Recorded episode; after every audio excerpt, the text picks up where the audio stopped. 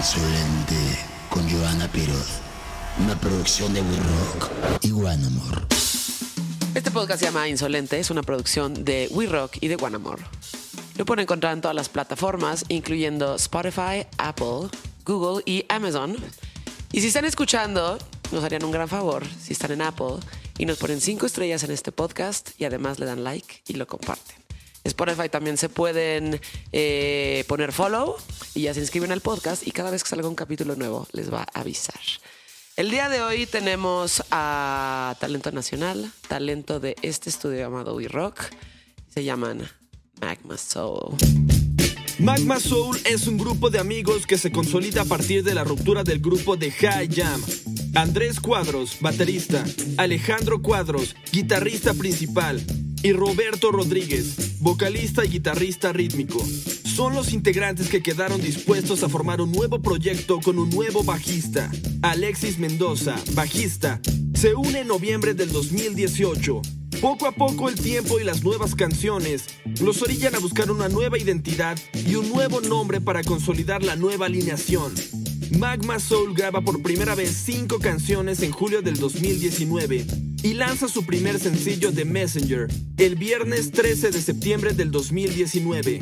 Posteriormente, la pandemia del COVID detuvo los lanzamientos y los conciertos. Sin embargo, Magma Soul encontró oportunidades en We Rock.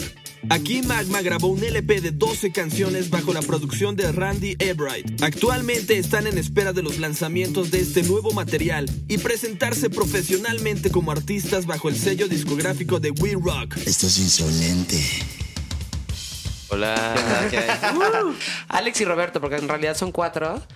Nomás que si invitas a toda la banda, ¿qué tal el desmadre que se hace aquí o no? Todo despapalle. y luego ya no sabes de quién es la voz, se vuelve un desmadre.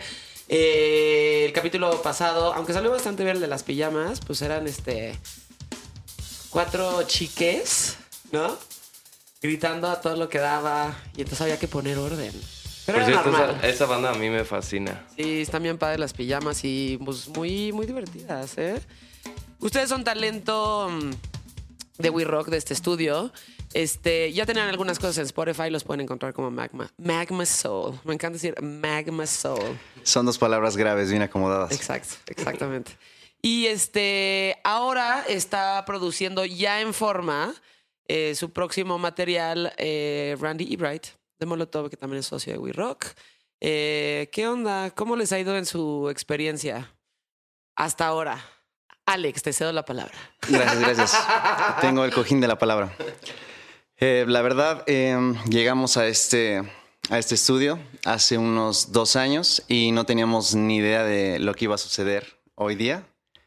Mm, Nuestra experiencia como tal fue realmente salirnos de la zona de confort y hacer un, un cambio de página para, no sé, como trazar este nuevo camino. La verdad no estábamos preparados y no nos terminamos de sonar la experiencia. Ok. Sí, ¿Tú como- qué? ¿Tú qué, Rob? Como Rob. dice, Rob. como dice Alex, pues eh, aquí hay un, aquí en, en, en We Rock hay un carnal, se llama Mikey. Este, Mikey. El bajista de Rey Pila, que por cierto, saludos, cabrón, Saludos, te hermano. queremos.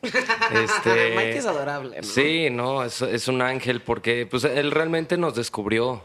Mikey nos descubrió, nos escuchó, este, y él primero nos empezó a buscar en Sangriento, en las pizzas del perro negro. Ajá. Pero, ¿Ya en sangriento o en Sí. rabioso? Primero, nuestro primer toquín fue en la capilla, que era en Parque Sí. Lira, que Ah, de hecho fuimos la última banda en tocar ahí, Sí. porque luego cerró. Y luego Sí. fuimos a Sangriento. Y de Sangriento, Mikey nos dijo, ah, pues hay un estudio, güey, estaba súper cabrón, güey, ven. Fumando. Sí, así sí, como sí, de, sí. hermano, tú no sabes nada de rock. Con unos buenos lentes. Pinche chamaco pendejo. Exacto. Así, el rock está muerto. Entonces ahí tocaron y Mikey los vio. Sí. Ok. Y venimos aquí a We Rock, pero We Rock estaba como... O sea, ya tenía un rato, pero todavía no estaba en su apogeo Estaba como un poco en ahorita. obra negra. No, pues nos tardamos un poquito en que todo esto quedara como lo ven hoy. Y justo ahorita estamos ya en los últimos detalles. Y que ya esté 100% porque es funcional. Pero de 100, 100, 100% funcional. De hecho, ahorita um, está Bauhaus, previo a su presentación. Este sábado, aunque cuando ustedes escuchen este podcast va a ser un poquito después. Pero ahorita está Bauhaus este, ensayando en el estudio. ¿Y de- cómo suena? No mames. mames. La neta, yo me cagué un poquito porque yo llegué ayer Y dije, bueno, van a estar aquí, pero yo voy a chambear normal. Y de hecho, este, no había entrevistas ni había nada de medios. Y cuando llegué, estaban algunos de los de Noise Lab este, con Bauhaus, estaban firmando unos pósters. Y dije, güey, yo no tengo póster. Yo me acerqué allá al equipo y les dije, oye, un póster. No, puta, ya no hay. Y de repente el negro me dice, oye, aquí hay uno extra. Y, y ya sabes, y voltea hasta Peter Murphy atrás de mí y me hace, come on, ya sabes. Y ya como que me firmó, ya sabes, me, ¿cómo te llamas? Eh, Sudando. Sudando. Y ya este, me firmó mi póster, entonces ya con eso ya, o sea, chingón, pues. Sí. Y yo ya estuve platicando con él acá afuera. Es muy cotorro. eh, te cabulea. eh, te cuenta chistecitos. Sale a fumar cada media hora. Pues chingón tener esta banda aquí ensayando, ¿no? Totalmente. Qué buena vibra. Inspiración. sí, no mames. Pero este- bueno, regresando un poco. Exacto, regresando a ustedes. eh, Volvemos. sí, sí, Bauhaus, pero esto es Magma Soul. No, no, no, no, no. No, no, no. Obviamente son, son inspiración y pues, puta, son leyendas adelante de nosotros. ya sé. Pero justamente, precisamente por eso es que es un sueño estar aquí. O sea, ve la, la- o sea, el calibre de bandas que vienen a ensayar. O sea, está cañón. Y cuando llegamos la primera vez, eh, pues la persona que nos atendió, pues nosotros llegamos así, de, ah, no, pues queremos cotizar que un sencillo y no sé qué. Ajá. Ah, sí, claro. Este, sin productor, tanto. Y todos así de, ay, güey, no. Tuvimos una confusión terrible. Entonces, pues sí, obviamente nos echamos para atrás tantito y, y fuimos a hacer en otro estudio que también les mandamos un saludo, son grandes amigos. Blue Blue, Wave. Studio, Los a amamos. Carlos, a Javier. A Rodrigo, ellos son recién egresados de, o bueno, en ese momento eran recién egresados del TEC de Monterrey y la verdad es que eh, pues hicieron un excelente trabajo con lo que ustedes pueden escuchar ahorita en Spotify.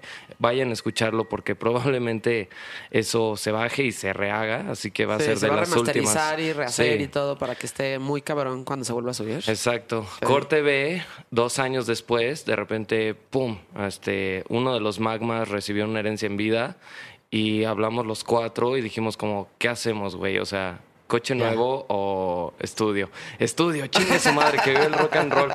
Llegamos, nos presentamos con Randy, le enseñamos lo que ya teníamos y Randy dijo como, va. Va. Y nos metimos a grabar las primeras cinco canciones. Él vio cómo trabajábamos, vio nuestra creatividad, nuestro empuje, nuestra motivación. Y dijo como, chavos, este, pues váyanse componiendo otras rolas más, porque se me hace que van a, van a grabar un disco de 12. Y ahí fue cuando nos avisaron como de que, Ya. you're in. Ok. Entonces, pues ya, enos aquí. Venos aquí. Y este. Recuerdo que en las primeras etapas de su. O sea, de que estaban grabando esto, tú me agarraste en un pasillo, ¿no? Y me dijiste. Oye, estás haciendo algo de una plataforma para Virgin de talentos emergentes y demás. Y justo se había acabado ya la temporada.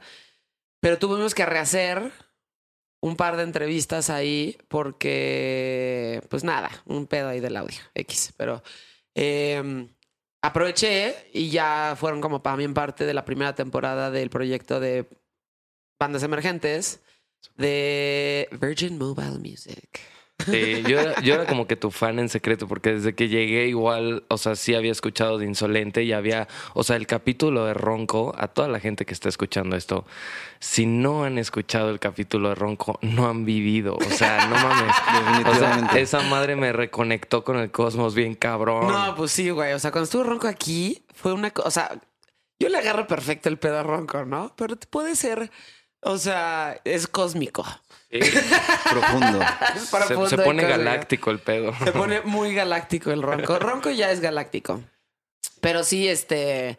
Bueno, el Ronco, por ejemplo, también es este. Es, parte de la familia de, de, de, de We Rock y parte también de- del talento de aquí. Me llama la atención de ustedes. Digo, obviamente cuando yo los escuché, este.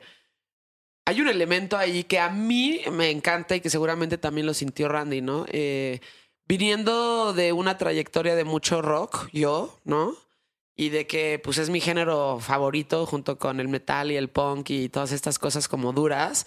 Escuchar una banda mexicana emergente que le ponga atención a, a la esencia del rock clásico, me parece que es este.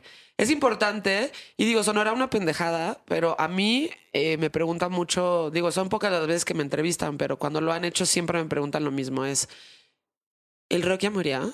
Entonces ya sé que es una pregunta pendeja. A mí me parece una pregunta muy pendeja cuando me la hacen. Eh, mi respuesta siempre es no y nunca va a morir. Simplemente estamos eh, dentro de la vorágine de otros géneros en donde ahorita son como los géneros que más están sonando, por lo menos de manera comercial. Pero el rock siempre va a estar ahí. Y lo que me llamó la atención de esto fue de ustedes es que siendo unas personas tan jóvenes, tengan una influencia tan, tan fuerte de artistas clásicos, ¿no? Del rock. Digo, tú, Alex, claramente eres muy fan de Jimi Hendrix. Claro. Me encanta. Pero top. Sí. ¿Es tu guitarrista favorito? El mío sí. sí. Ah, igual. Dame huevo. esos cinco. A huevo. Eh, ¿De dónde viene? ¿Qué estaban escuchando cuando estaban chavitos? ¿Cuál fue como este proceso para que justo terminaran en donde están ahorita sonando como suenan? Ya justo donde estamos varados, eh, bueno, es un poco chistoso porque en mi familia no, no tenía yo algún familiar, no tenía tíos y como tal, no sé, ese tío que es bien rockero y tú qué vas a saber de rock, chamaco. Ajá, exacto, Eh, exacto. no estaba, entonces eh, más Estaba bien- ausente. fue por cigarros. Entonces recuerdo mucho que el único acercamiento de rock era como ir a la tiendita. En el puesto de revistas pasabas mientras te comprabas una coquita o unas bonafinas. Ajá. Veías los cancioneros que había como de Nirvana, de Led Zeppelin, de Ajá, Who. O sea, ajá. llamaba la atención mucho porque yo creí que eran cómics. Ok. Entonces los llegué a ver y me llamaba mucho la atención ver como guitarristas, así como toda la banda tocando. Y compré uno y parece que compré como un libro de química o algo así porque lo abrí y empecé a ver como tabs y cosas que yo no conocía. Yo quería ver como historias, ¿sabes? Como, no sé... un- Dibujitos. exacto, el Zeppelin quemándose, como el diablo de Black Sabbath, cosas así. Ajá. Y pues no las hallaba. Entonces em, vi que era como un método, literalmente es un manual, ¿no? Para tocar Ajá. esas canciones. Y ya se quedó sepultado hasta que encontré a un, un primo que vivía muy cerca. Era mucho mayor que yo y mi hermano, que es Ujú. Andrés. Y recuerdo mucho que en ese entonces el disco de tres y media, hace unos años, era como que el rey de la pista, ¿no? Ok. Entonces, cuando tratabas de buscar música y ya estaba como tal el disco, el CD, recuerdo mucho que la innovación era la USB. Ok. Entonces, eh, yo no podía creer que en un cachito de plástico, caminar Sí. dos cuadras, llegar con mi primo y decirle, oye, ¿sabes? Eh, bueno, un saludo al pollo, que es mi primo y gracias a él soy Saluda el al que soy pollo ahora. también. Em, le daba ese cachito de plástico, lo metía a su computadora y él tenía carpetas y carpetas. Ares, te extraño mucho. Ajá. Entonces eh, me pasaba como, ¿qué te gusta? Yo dije, dale, así, da- Tú dale, date. tú dale. Me empezó a poner, o sea, eso sucedió como a los 11 años más o menos. Ok. Eh, empezó a pasarme cosas como Block Party, me empezó a pasar, no sé, ah, MC5, me empezó a pasar The Who, eh, Black Sabbath, The Allman Brothers Band, o sea, ciertas bandillas que a su papá, que es mi tío, Claro. le gustaban y como que tenían que estar en la compu para el iPod de viaje, ¿no? Entonces existe un tío.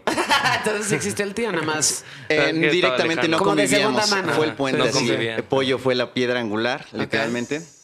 Y ya me sentía como, no sé, como una persona, un, un picapiedra, ¿no? Yendo a la esquina a, cargar un cachito de plástico y te regresas a tu casa y luego vas a la esquina como muy piedroso el asunto, ¿no? Pero en Sí. vez de crack era música. A huevo. Entonces, es claro, la analogía con las saludable. drogas. Muy Music bien. dealer.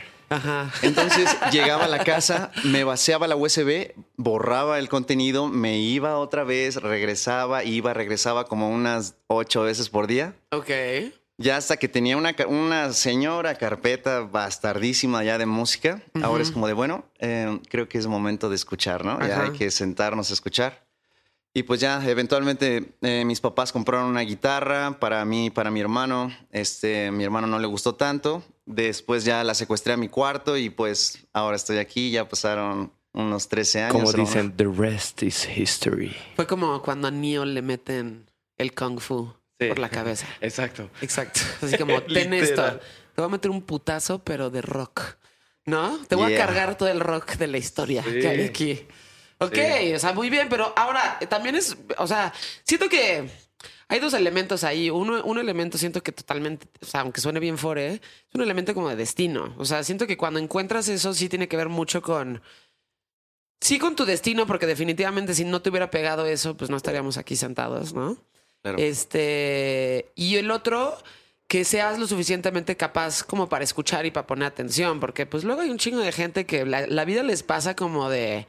pues aquí vine y nada más vine a pasar lista y no me importa, ya sabes. Y, y, y que exista gente con capacidad de, de escucha, ¿no? Y de poner atención en ese tipo de cosas, pues es bien chingón. Y que hoy a ustedes les haya tocado como esos géneros para que ustedes los estén como reviviendo en este momento, pues me parece importante. Probablemente suena un poco fore lo que estoy diciendo, ¿no? Pero me parece, me parece importante, ¿no?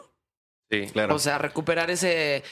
Pues la, la, la, la esencia de rock y que además esté en manos de gente súper, súper joven que está como creando proyectos emergentes y mexicanos. Pues sí, la verdad es que nosotros súper motivados. El hermano de, An- de, de Alex, Andrés, es el baterista. Y él, por ejemplo, eh, yo he escuchado esta historia un buen de veces. Eh, él le compraron el Guitar Hero. Ajá. Y este, y pues obviamente Un de ahí, eh, o sea, toda nuestra generación del Guitar Hero 3, del Tony Hawk, o sea, de muchos videojuegos, sacamos un chingo de soundtrack de nuestra vida, ¿no? O sea, porque el videojuego te marca, cabrón. Además, son pinches rolas todas divertidas. Sí, y, ¿no? y nuestra generación está muy marcada como que con esa parte de los videojuegos. Yo he conocido muchos de mi edad que es como de que sí, Guitar Hero 3, sí, a huevo. O sea, las rolas que El estaban ahí ya eran tus. ¿Cuál es el ¿no? top más difícil de Guitar Hero? Porque la neta, yo soy bien pendeja para jugar videojuegos. Creo que eh, O sea, Force, no, ¿no? no le atino, o sea, ni con la guitarra. O sea, no, nunca pude jugar videojuegos, pero yo me acuerdo del Guitar Hero desde la guitarrita. Decía, güey, qué chingón. Y si tienes la habilidad para mover los dedos así, pues, güey, qué, o sea, qué chingón. Sí. ¿Cuál es el, cuál es, cuál, cómo es el, o sea, dentro de los niveles de Guitar Hero, cuál es la más difícil? Haz de cuenta. eh, eh, bueno, Es que este güey se es mil truena veces los mejor dedos. que yo, no se truenan los dedos, ¿no? Sí. Ah, verás, mm, no, la verdad, en toda, el- mientras empiezas a jugar el juego en solitario, Ok. te empiezan a poner canciones, sí, rock, Ajá. pero eh, de una dificultad un poco más relax. O Sí, sea, sí, sí, es claro. fácil. Te ponen como Fogat, como Slow Ride, Mississippi Queen, Kiss. ese tipo de Ok. rolas, exacto. Sí, Kiss. sí, sí. Entonces, se en teoría, a cuando vas avanzando y ya vas llegando al final del juego, las canciones se van poniendo pues más, Sí, más son como Tienes que. Slayer. Ok, ok, ok, ok. Entonces, eh, hay como, de todos los Guitar Hero, hay como unas canciones muy icónicas que es como que no a muchos la pueden pasar, a pesar de que toquen en la mayor dificultad. Ok, Eh, si te equivocas mucho, para eso hay una barrita ok, ok. eh, que mide el rock. Entonces, si- ¿La actitud? exacto. ¿Mira la actitud? Entonces, Sí. si te equivocas, La gente te empieza a buchar. Empie- empieza a sonar la guitarra como desafinada, como así como feo. Entonces se escucha el soundtrack de la gente como entonces como que es un golpe muy psicológico, así muy duro para alguien que ya está en el business, ¿no? Ok. Entonces Sí. te digo, eh, Dragon Force como Truck the Fire and Flames o Free Bird. Freebird está cabrón, güey. En el. Guitar Hero Aerosmith, eh, Train Keep the Rolling, o sea, en sí todos siempre las últimas canciones son como que himnos del rock, ¿no? Ok. Como- Pero Sí. difíciles. Sí, claro. O sea, no Back in Black, por ejemplo. no. Exacto. O sea, que es un himno Ese del es rock, justo de las primeras. Ajá, exacto. Pero que me imagino que el nivel de dificultad en cuanto a los dedos se refiere es mucho más fácil que Freebird, por ejemplo. Exacto. ¿No? Y cuando salió el Guitar Hero de batería, pues Ah. Andrés se pasó a la batería. Ya, ya, ya, ya. Y entonces de Ok. ahí ese güey dijo como, wow. Y hay un modo en donde suena la batería, pero no hay canción, pero suena. Ya. ¿Cómo practicar? Entonces ese güey cuenta que él ponía canciones de sus discos y prendía el Play o el, Xbox y ponía la batería y entonces empezaba a intentar sacarlas con la Ok. batería del Guitar Hero. Ah, ok. Y de ahí, pues ya, mamá, papá, por favor, una batería, por favor, por favor. Se la compran y ellos dos empiezan a tocar juntos. Ok. Ya después Rojo y yo llegamos unos seis años después a la ecuación. Ya cuando estos güeyes ya habían sido hueseros de bares, ya habían tocado la planta, Lamento Boliviano y todas. Tres veces la misma noche. No mames. Estos güeyes ya estaban súper fogueados. Y bueno, Rojo también. En realidad, yo tuve mi primer acercamiento musical hasta que los conocí a ellos. Ellos, Magma es mi primera banda Ok. en la vida. Y pero está muy chido porque mi contexto familiar sí es más como de rock. Yo tengo dos tíos, Kalin y Ale, por cierto los amo, los quiero. Este, gracias por instruirme en el rock and roll. O sea, eh, gra- gracias a ellos yo eh, pues también estoy aquí, tengo esa apreciación chida, porque yo de chiquito dormía en sus cuartos y está lleno de pósters, cassettes, amplificadores. O sea, yo dormía entre. Yo dormía de cuenta toda mi infancia en una bodega de En un rockeros. bombo. En un bombo de Literal. batería. Literal. Entonces sí fue como que, pues al principio yo veía el póster de Gene Simmons y me daba miedo, ¿no? Y era como de que me contaban la historia, no, mi mamá me decía, no, él cuida a los niños, ¿no sabes? No, él es el que cuida. Entonces fue- Gene Simmons fue como una especie como de Santa Claus para mí. Estuvo raro. Wow. Eh, sí, entonces pues ya, o sea, de ahí ya empecé como a... a agar- o sea, desde chiquito. Ajá. Entonces ya cuando me integré como que con ellos fue como de que, a huevo, esto es lo que toda mi vida se ha estado invernando ¿Te hizo, adentro ¿te hizo de mí. clic eso? Sí, cabrón. ¿No? Y mis papás sí fueron de, hijo, es una carrera. Soy licenciado Sí. en psicología este, y agradezco. es importante. Sí, yo agradezco infinitamente y confío en mis papás al, al 100. Claro. Entonces, me siento muy a gusto con haber concretado eso y que ya en mi último semestre les dije, oye, pues conocí unos chavos, se llaman Al- Alex, Andrés, tienen una banda y pues me están invitando y pues voy a entrar, ¿no? Tan, tan, tan. Y ya mis papás como de, ok, pues ya estás saliendo de la carrera. No, ya pedo". mientras cumplas eso, como que ya, ¿no? Sí. Además, ya saliendo de la carrera después de que ya cumpliste con el requisito de, pues, o sea, de ser una carrera. Que digo, también, o sea, si te la dan y te la pueden pagar y además la puedes hacer y tienes tiempo y además puedes hacer rock and roll, o sea, es 100% recomendable que la hagas. Este, también respeto mucho a la gente que decide, porque, güey, a ver, ya estando donde estamos, yo estudié, sí, una carrera de cinco años en la Ibero, que me la pasé cabrón. Eh, nada que ver con lo que estoy haciendo hoy en día, porque justo, o sea, este, mi familia es un poquito más, este, mucho más fresa. Y mi papá siempre me dijo, este, yo nunca vas a poder vivir de la música. O sea, si quieres vivir como te gusta vivir, nunca vas a poder vivir de la música. Este, es un hobby, no sé qué. Y la neta es que sí me dio, o sea, sí me lo creí. Hice la carrera que igual está chingoncísima y me la pasé muy cabrón en la Ibero. Eh, yo cuando estás, digo, además de que el, justo el destino me llevó a hacer exactamente lo que estoy haciendo en esto ahorita, me empujaron, ¿eh? O sea, de lo verdad no lo decidí, fue como, "Ah, ahí vas. Eh, hacerlo es importante, pero también reconozco que las personas que deciden no estudiar una carrera porque están completamente seguras de lo que quieren y lo hacen, es súper respetable. Y hoy en día, este, la neta, la verdad es que no importa. O sea, no importa si no estudias eso, si realmente lo tienes muy, muy claro, es muy importante que decidas hacerlo y que te avientes. Tal Claro. cual. Y fíjate que también como, como psicólogo, de alguna forma lo he evaluado y es como, dude, o sea, de verdad, a todas las personas que nos estén escuchando, dedícate a hacer lo que amas, cabrón, lo que amas. Nunca nada, o sea, el dinero ni las cosas, sí, podrás llorar en tu Ferrari, pero de todas maneras, el vacío existencial Sí. eh, eh, que está en, en no hacer lo que amas, en tu destino, porque en realidad eso, eso es, o sea, en lo que Sí. eres talentoso, lo que te apasiona, ese es tu destino. Sí. Es tu destino. Ahí. Exacto, exactamente. Y, y- y- y poniéndonos cósmicos como roncos, saludos roncos. Saludos. Todo está conectado, hermano. O sea, Sí, sí, o sea, no, tienes que sí. encontrar tu, tienes que encontrar tu, tu lugar. Eres un engrane y pues yo, la verdad es que estoy muy feliz de, de estar en Magma. O sea, son mis hermanos, los amo, los Igualmente adoro. te amo, cabrón. Fuera de, incluso fuera de la música, pero es que eso es lo bonito. O sea, que somos Venga, amigos y hermanos fuera y entramos y cada quien agarra una pieza y un pedazo de madera y hacemos ruido juntos y a los cuatro nos mama. O sea, que wow, sonamos eh, por lo menos un poquito parecidos a los cabrones que tenemos en vinilos o en Sí. CDs Sí, sí, y que dices, Ojalá. no mames. Y concretando un poco tu frase, fíjate, a mí también me han hecho la pregunta de, oye, bro, ¿por qué haces rock? El rock está, el clásico de El Mikey, rock ¿no? está muerto, hermano. Sí, sí, sí, sí, Clásico sí, de Mikey. Güey, no te dediques al rock, no mames, cabrón. Eso es un, el rock está muerto, güey. El rock murió en el 84, Sí. hermano. Yo lo vi morir, así, yo lo maté. Yo lo maté. Yo siempre respondo, no, el rock no está muerto. Ajá. Estaba esperando a que tú te despertaras, ¿no? wow. Qué Como que- profundo, Sí, güey. güey. Así como que esa frase la he trabajado unos, unos buenos meses. Es como de, no, el rock no está muerto. Estaba esperando a que tú despertaras, cabrón. Porque es un género que es portavoz de... Puta, o sea, un chingo de cosas, de tanto de amor, de sociales, políticos, Sí. o sea, de rebeldía, de un revolución. estilo de vida. de evolución. Es un ¿no? estilo de vida. Sí. Es correcto. Ahora, lo que dices, pues, es importante. Y ese tipo de cosas, por ejemplo, me gusta recalcarlas porque. eh, o sea. Necesitas. Justo necesitas encontrar eso. O sea.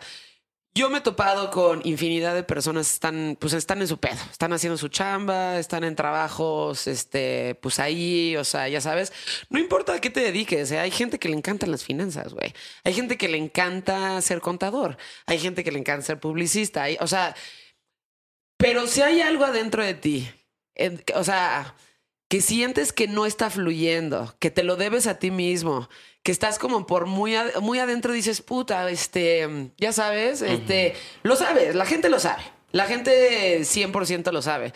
Alguna vez, por ejemplo, a mí me leyeron las cartas hace mucho tiempo y alguien me dijo, además era mi amigo el que lo estaba haciendo, y de hecho es músico, el güey tiene... Es como toca vinil y hace, hace como un sonidero muy, eh, muy especial, se llama Isma. Este, y me dijo, güey, tienes un nudo en la garganta. Y yo, puta, qué raro, güey. O sea, como no le, no le estaba hallando este, como el significado a eso. Me dice, güey, tienes un nudo en la garganta. O sea, como que necesitas hablar. Se ve que necesitas decir algo y necesitas hablar. Y yo no lo pensé tanto. Eventualmente trabajando en la empresa en donde empecé radio, yo llevaba las relaciones públicas. Y alguien me, dice, alguien me dijo, güey, este, me dijeron que sabes mucho de música, deberías de venir a poner una rola al día y hablar sobre esa rola y por qué es importante. Haciendo este ejercicio mucho tiempo, eh, caí en cuenta de que esa era mi vocación, güey, ¿no? No mames. Entonces, este, y, y ya como que me acordé de esa carta del nudo en la garganta y dije, güey, 100%. Y era algo que yo sentía mucho antes de que, de que me sacaran esa carta, yo lo sentía, güey. Como que decía, veía viejas cantar o veía gente y yo decía, algo adentro de mí, como que me estaba pidiendo como algo de justicia, güey. Como Ah. esta- me sentía incómoda. Y incluso hasta me sentía como frustrada y enojada, güey. Pero no le hallaba por dónde. Entonces, como que el mejor consejo que puedes dar, sobre todo a la gente como muy joven, porque yo creo que parte importante de este podcast sí es dar a conocer proyectos nuevos, sí es este, sí es como este, esta parte cultural muy importante, pero siento que lo que esencialmente lo que hacemos o lo que trato de hacer es como inspirar a las personas, ¿no? Inspirar a la gente a que se aviente a hacer lo que realmente le gusta. Este, inspirar a la gente a agarrarse los huevos y decir las cosas. Inspirar a la gente a moverse, a no estar incómodos, a este, güey, a ser un poquito más libres, a no necesariamente cumplir con los estándares puta, sociales, familiares, lo que tú quieras, pero que te sientas realmente pleno en lo que tú estás haciendo, independientemente de lo que decías hacer. Entonces, encontrar eso es importantísimo. Y decirle eso a la gente me parece como muy importante, sobre todo cuando estás empezando como ustedes empezaron. Ahí me tomó un poco más de tiempo. Pero empezar y tener eso bien claro, güey. Y que alguien te lo diga y que te diga, güey, encuentra eso que más te gusta hacer y que amas y dale por ahí. La lana viene ya después, güey. Claro. Pero, Dinero, pero dinero. sí, la neta, porque al final el dinero viene cuando haces algo con muchísima pasión. claro. La neta. Y siempre cae. O sea, Ajá. cae por sí solo. Ajá. Exactamente. Entonces, pues eso, güey. O sea, eh, también apoyar al talento emergente como ustedes es importante para hablar de este tipo de cosas. Para darle pie a la música en México, para dar una plataforma, para hablar sobre los proyectos nuevos, güey. Y para que los chavitos que están abajo de nosotros y que todavía están como de, güey, si es por aquí, no es por aquí, o qué hago, no sé qué, digan, a huevo, güey, sí es cierto, algo me resonó de lo que me estaban diciendo y 100% voy a tomar esas pinches clases de guitarra. Claro. Súper. Creo que mucho del sentido que estás dando de cuál es el motivo del podcast o cuáles son sus fundamentos, Sí. creo que está súper chido dejarse caer en ese abismo de emociones fuera de confort, en el que realmente no estás agarrado de nada y estás así en mar abierto y es como, Un salto de fe. claramente, Ok. eso está súper chido. A mí, la, bueno, en lo personal te digo, se me revolvió un poco la panza. De- hace mucho, mucho, mucho, estoy hablando de dos meses, tres, que dijo, bueno, algún día van a grabar un podcast aquí en Insolente. Y yo dije, wow, a todos les vi ese Sí. pin de la carita sonriente. Aquí dije, wow, lo empecé a escuchar. Entonces, como que... ah, ah, ah. Sí, o sea, realmente todo lo que nos ha estado pasando a nosotros en los últimos meses, desde que llegamos aquí a We Rock, ni siquiera nos da chance de digerirlo, o sea, porque es Ya. como que Todo fluye muy rápido. Wow, y pónganse a componer y de repente componemos una canción y Leo y Randy se quedan así como, bueno, Randy no tanto, porque Randy... eh, Bueno, pero Randy puede estar pero- muy emocionado y nunca te va a decir Exacto. excelente. Sí. Va a ser como, está muy bien. sí, Está muy bien, mi barrio. muy bien, muy mi bien, barrio. mi barrio. Exacto, como que no muestra tantas emociones, pero te das cuenta porque de repente sonríe, güey. Sí, sí, no, y, y- y nosotros lo sabemos. Y es algo que se siente, ¿sabes? O sea, una vez está, eh, de hecho, historia, estábamos componiendo, Ra- Randy estaba produciendo con nosotros, estábamos ensayando en, en- en el salón A, ah, no, no, en el salón B. Y entonces Randy estaba así, a ver, a ver, enséñame su nueva rola. Y empezamos a tocar, sí, empezamos a tocar y eh, el güey así empieza moviendo la cabeza, ¿no? Moviendo la cabeza y de repente llega el solo de Alex y ese güey se queda así, se le pelan los ojos Sí. y empieza a sonreír. Es algo que no puedes, o sea, es la vibra que hay ahí en ese momento. Sí. Eh, Por más que te quieras contener, no puedes. Sí, y, eso, y eso nos ha pasado mucho con los magmas. O sea, de verdad, el pelómetro es, es una especie de brújula espín. para nosotros porque estamos componiendo o estamos tocando y de repente se te eriza así todo el pelo y nos volteamos a ver entre los cuatro y los cuatro tenemos el, el cuero así chino, Chino. y es una señal de que es por ahí. spin. Exacto. Y eso, por ejemplo, es importante, güey, ¿no? Claro. Eh, cuando llegas a tu casa y pones como... ¿No, ¿No les pasa que de repente hay rolas que no escuchan tanto? Porque si la escuchas mucho... eh, Se te gasta. Se te gasta, He hecho ese error. Lo he puesto de alarma, la neta la cagué. Exacto, o sea, no. hay una canción que No. la escuchaba dos, tres veces ¿Cuál, seguidas cuál, cuál? mientras me bañaba. Eh, pues he tenido como etapas. Un ejemplo, la de The Romantics, la de eh, Talking in Your Dreams. Eh, me encantaba y era Uy, como, buenísima. wow, tum, tum, tum, tum, tum, tum, Tum, tum, tum. O sea, era Sí, como buenísimo. lo máximo. Entonces se me ocurrió la gran idea de ponerla de despertador. Ajá. Entonces después la escuché así cuando esa canción que tú tienes mucho ya la, la escuchaste demasiado y mágicamente aparece en Universal, así. Ajá. Yo en el coche de fuck y le cambié ya a otra. la. Exacto. Dije, wow, wow, wow. Entonces hay rolas, hay rolas que son este intocables claro. y que nada más requerían como de un momento muy específico. Dices, ahorita sí. Y cuando la escuchas otra vez dices, güey, a huevo. Te vuelves a enamorar de la rola y dices, qué cabrón está esto. Por más que lo he escuchado, puta, no sé, güey. Por ejemplo, el Mezzanine de Massive Attack para mí es así como súper sagrado. Es un himno, ¿no? Discaso. Discasasasazo. Y este lo tengo en vinil. Uf. Trato de no ponerlo tanto justo por eso, güey. Y cuando tocaron en ceremonia hace que ya tres años, porque ya perdí la noción del pinche tiempo después de esta pandemia. Este, cuando tocaron en ceremonia y estaban tocando parte, eh, este, ya sabes, Group 4, que creo que es mi favorita de ese disco, y este, Unfinished Sympathy de Blue Lines. O sea, dije, no mames, qué pedo con esta pinche bandotototota pasadísima. De rosca. y lo vuelves a disfrutar. Entonces hay rolas que son como sagradas y que no pones tanto, ¿no? Este. Justo como para respetarle y darle su lugar. Quieres en el momento seguirla en el- sintiendo en el momento en igual. No que te la quieres quemar, ¿no? Exacto, Claro. exacto. Este, por ejemplo, Alex, tú hablando de, de- de- de guitarristas que digo, Hendrix está ahí, es como number one, ¿no? Dices, claro. Yo tengo en mi casa el. Ya fueron a mi casa, no, no han ido a No. mi casa. Tengo un Por favor, invítanos a Wow. escuchar Tengo un altarcito a Jimi Hendrix ahí. Nice. Tengo un póster que tengo desde que estoy chavititita. Lo colgué en la entrada y dije, güey, le voy a hacer un altar a este güey, más bien. Entonces hay una tablita abajo. Unas buenas veladoras, Tiene ¿no? su marihuana, tiene sus velas, tiene, le pongo su whisky, este Vino y rosado. Y, ahí tiene, ahí tiene su, su este, su altarcito. Este, fui a su casa, al departamento que tuvo en Wow, Londres. En Londres. Wow. No mames, qué pinche departamentazo. Oye, deberías ponerle a tu altar un botecito de, de cipo y un cipo. Sí, O sea, ¿sabes por que el quiero un cipo? Monterrey. Sí, exacto. Así como que su cipo y un Pones una de gas. y de vez en cuando. un la- raquetazo, sí, sí, sí. aunque eran más de aciditos, ¿no? Sí, sí, sí. Eh, El Hendrix era un poquito más de ácido. Se nota en lo que, en lo que haces y lo escuchas. ¿no? Gracias. Este.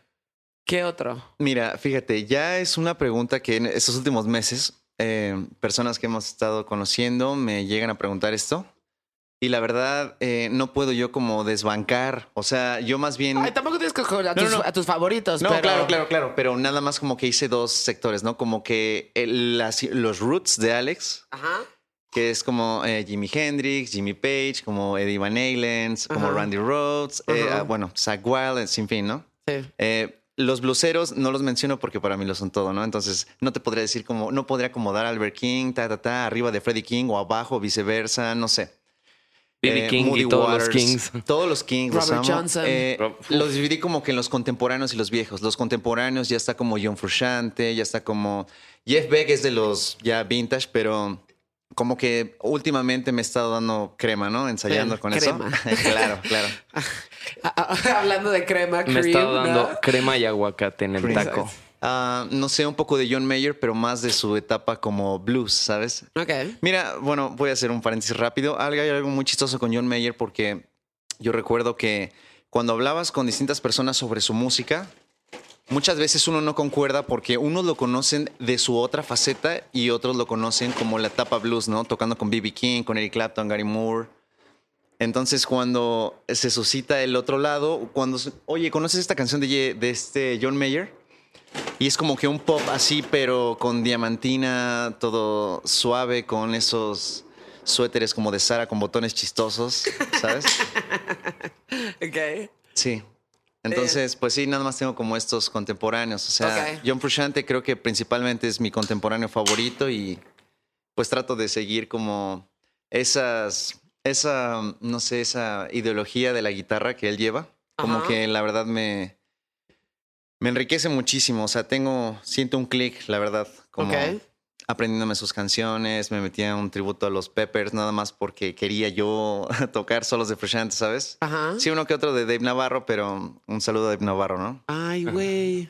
Un saludo a Dave James Navarro. Addiction. Amén, Qué hermano. chingón, güey. ¿No? Qué padre, güey.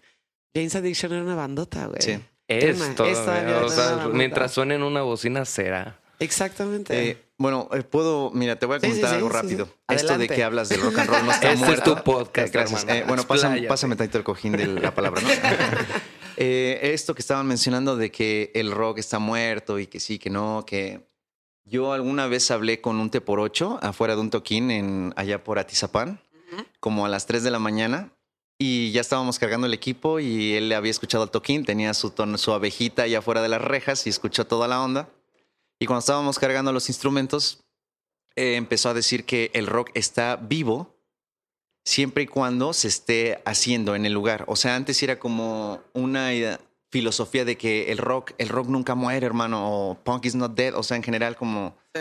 todo eso, pero él, él se refería como que el rock está cuando tienes la actitud, como cuando te pones los audífonos y pones, no sé, audios de en la calle y empiezas a caminar como and Proud, como cuando vas a ir a correr y te pones una canción, haciendo lo que fuere.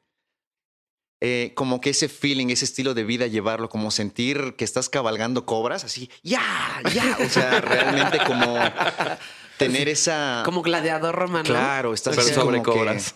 Pero con cobras. Claro, sí, una en cada pie, ¿sabes? No sé, es como el estilo, es como tener, llevar el rock and roll, ¿no? O Ajá. sea, hay un establecimiento, eh, vas a tocar ahí con tu banda. Ah, justamente, eh, mira, en un minuto, ok, vamos a subirnos, el rock está ahí. La gente que está escuchando, que ah, se está arrancando playeras, se está aventando calcetines al escenario, está jadeando rock and roll. Ajá. O sea, ahí es cuando se está sucediendo, te lo digo, y una filosofía más contemporánea, claro. Ok. Eh, termina el toquín, la gente se va a su casa, te vas con una sonrisa. Por ahí el rock terminó. Sí. Y empieza cuando lo, le das play, simplemente, ¿no? Pues sí. Sí, sí, sí. O sea, justo ahorita que estabas hablando de esto, me acordé de una anécdota que nos, o sea, que me contó Carlos Velázquez, por eso saqué su libro. Me acaba de mandar su último libro. Es un periodista de música, pero es esta. A Carlos le encanta el rock y le encanta el punk.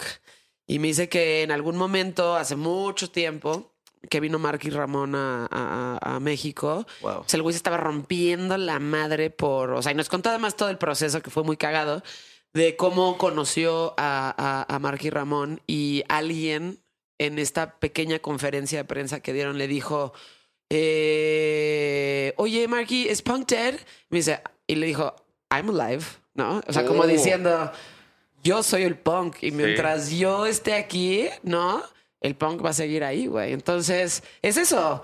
O sea, independientemente de que se escuche o no se escuche, sea lo que está de moda o no sea lo que está de moda, a mí me parece que es una cosa, es una actitud atemporal. Claro. Y mientras sigan existiendo estas personas que lo sigan haciendo, va a seguir ahí.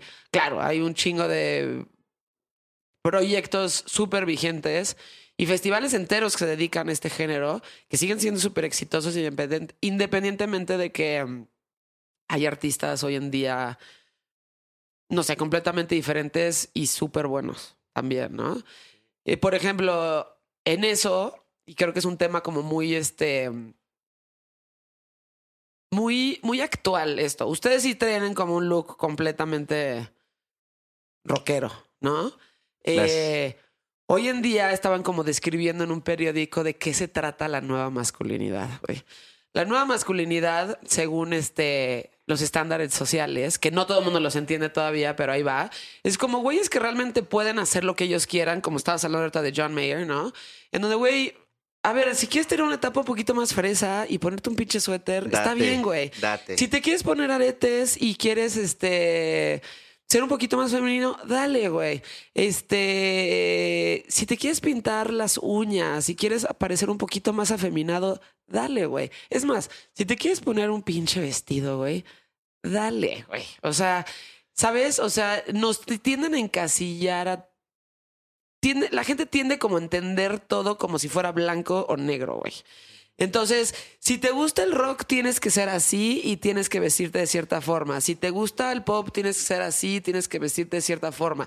O si eres blanco, o si eres moreno, o si, güey, si, no, ¿sabes? O sea, Radical. si lo haces en inglés, si lo haces en español, como que todas este, este tipo de cosas que son, este, meramente Estereotípicas. estereotipas y que nada más están para adornar, no importa, güey. O sea, Sí.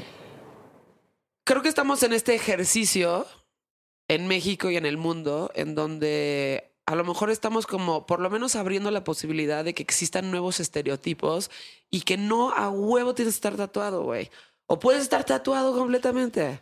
O puedes ponerte un vestido. O puedes de repente experimentar en cosas que no tienen nada que ver con lo que en algún momento dijiste que eras. No estar tatuado es el nuevo tatú. Pues sí, yo no estoy tatuada. Sí. Por ejemplo, todo el mundo dice, güey, ¿por qué no estás tatuada? Pues porque no me gusta la permanencia de las cosas, güey. O sea, me gusta como tener un, ya sabes, blank canvas y decidir, este, mm, pues las cosas que quieres cambiar. Y luego hay mucha gente que también, no sé, güey, después de, güey, 15, 20 años de hacer un radio, como que, ay, güey, a ti no te gusta esto, ¿por qué no? O sea, no se vale como de repente replantearte las cosas y decir, pues, güey, la neta, esto sí me gusta. Y hay este reggaetón que la neta sí me gusta. Y Claro. estas cosas también me gustan. O sea, ¿por qué a huevo la gente te exige que tienes que ser de cierta forma o que tienes que encasillarte y estar adentro como de un pinche cajón, ¿no? Y de repente también esperar de ti que no cambies para nada, ¿no? Le pasó a Bob Dylan, güey, que de repente se fue este eléctrico y todo el mundo la andaba armando de Wow. pedo, ¿no? Sí. O si haces baladas, o si te pones mallas, o whatever, güey. O sea, Es lo que le ¿Qué pasó a Little eso? Richard. ajá. Justamente, o sea, Richard venía como de la comunidad afroamericana. Entonces, muchos lo criticaban porque le decían, oye, ¿por qué tocas eh, música de blancos? No mames, de blancos nada, además, ¿no? O sea, Sí, como que, sea- o sea, él muy fuerte con sus influencias, ¿no? Pero como que para su gente Era como, eh, ¿sabes? Como sacrilegio, ¿sabes? Como entregarse, como, no sé, a tocar música más comercial que las disqueras de eh, el otro polo en ese entonces, Sí. como que quería que fuera lo que sonaba en la radio. Ok. Entonces, como, no sé, es dejarse llevar nada más. Y que yo siento que justo esta filosofía del rock trasciende también el género. O sea, porque, por ejemplo, tú escuchas a Johnny Cash. O sea, sus rolas es rock and roll, cabrón. Claro. O sea, Folsom Prison, The Men in Sí. Black. O Sí, sea, sí, sí. y dices, eh, ok, es country, sí, pero es que Pero es la rock. filosofía de la rebeldía trasciende cualquier género. Exacto. O sea, Claro. Eso yo creo que es la, como que el pilar fundamental de- del, del rock. O sea, que ha sido portavoz de la evolución. Sí. Y entonces, evolution comes with an act of rock. Exacto. ¿No? Sí, sí, Este, sí. en- Y además tiene que ver mucho con la cultura, lo que dices de Little Richard, ¿no? O sea, a ver, si te vas mucho más atrás, el género es un el género afroamericano, ¿no? Sí. O sea, de hecho, la persona que lo empezó, que ahorita lo mencionamos, ¿no? Robert Johnson, era una persona negra.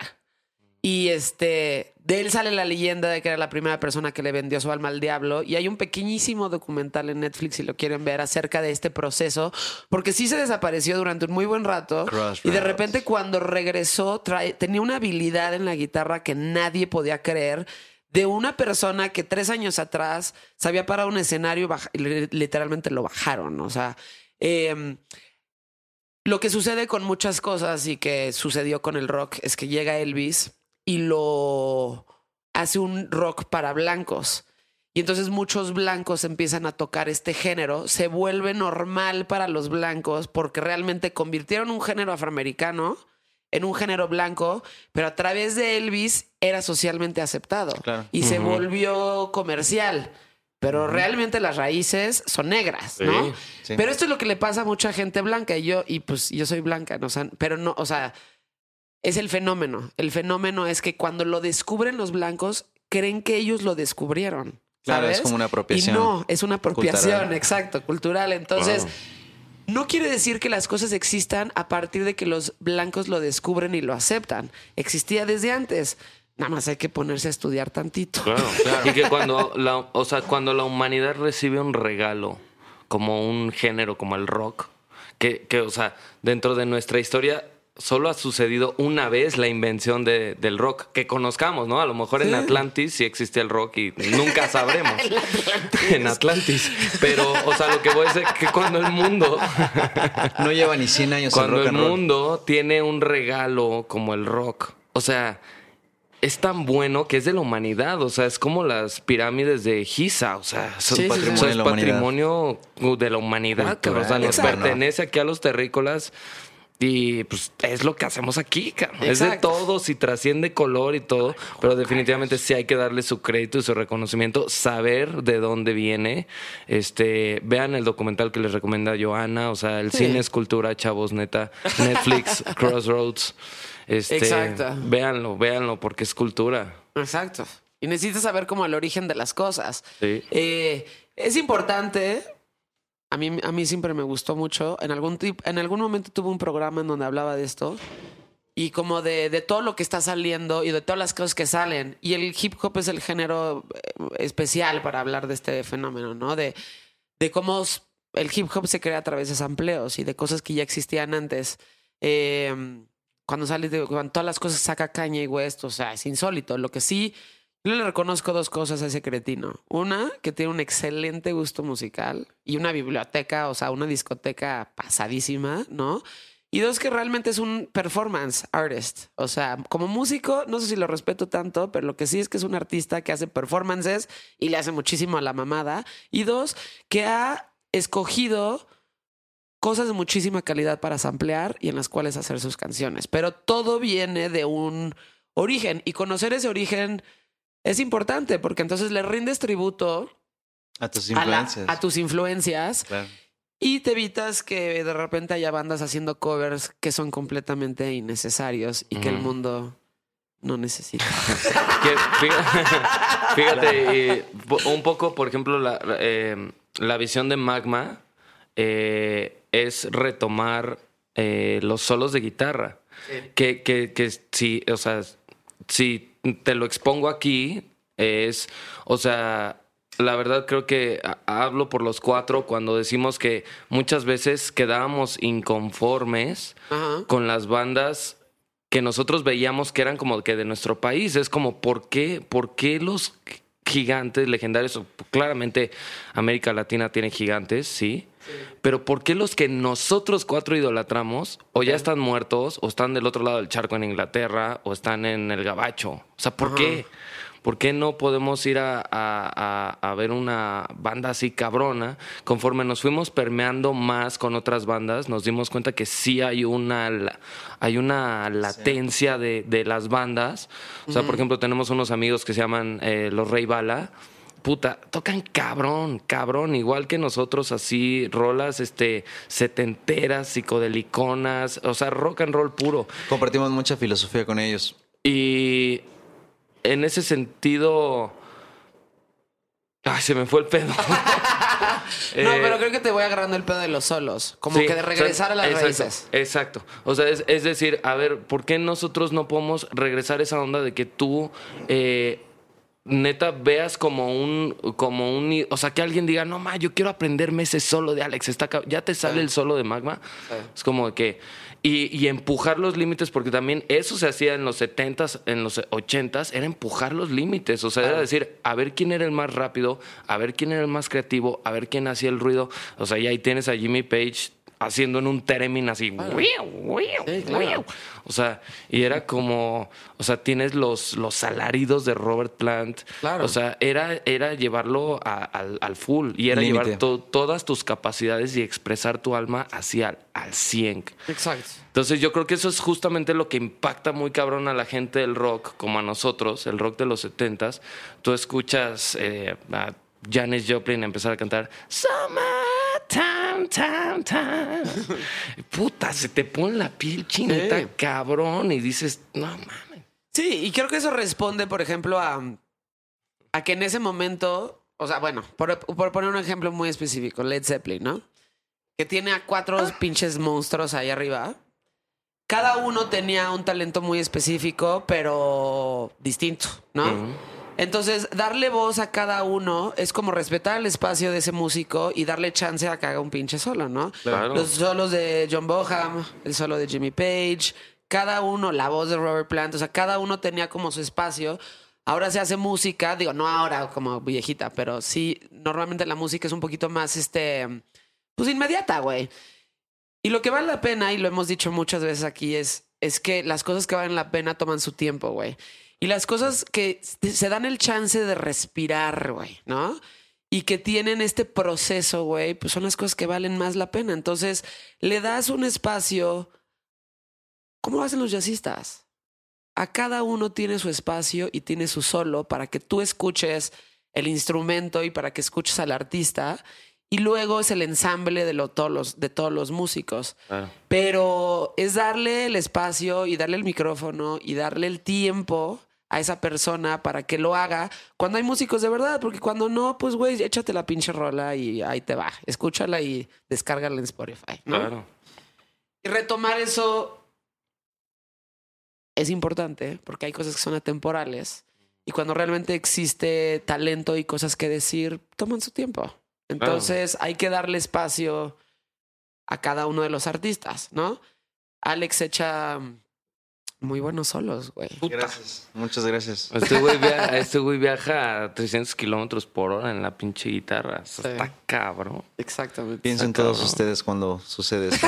Pero, eh, pero, pero fíjate, y fíjate, eh, robándole una rosa de la que de las que le estamos echando a Alex, debo decir que creo que en Magma Soul todos somos fuertes, o sea, creo que ¿Sí? todos y cada uno nos intentamos Hombre por desarrollar, ajá, hombre por hombre, y yo creo que también el hecho de que ah, pues Alex tiene mucho talento en los solos. Rojo no es un bajista de tres notas, o sea, ese güey hace slap, hace tapping en el, o sea, toca con gua el bajo, o sea, es un bajero es un pasado bajero- de rosca. Sí, es un bajista que sí se escucha. Sí. O sea que, eh, bueno, más bien, que si no se escucha, o sea, se va a hacer escuchar. Sí.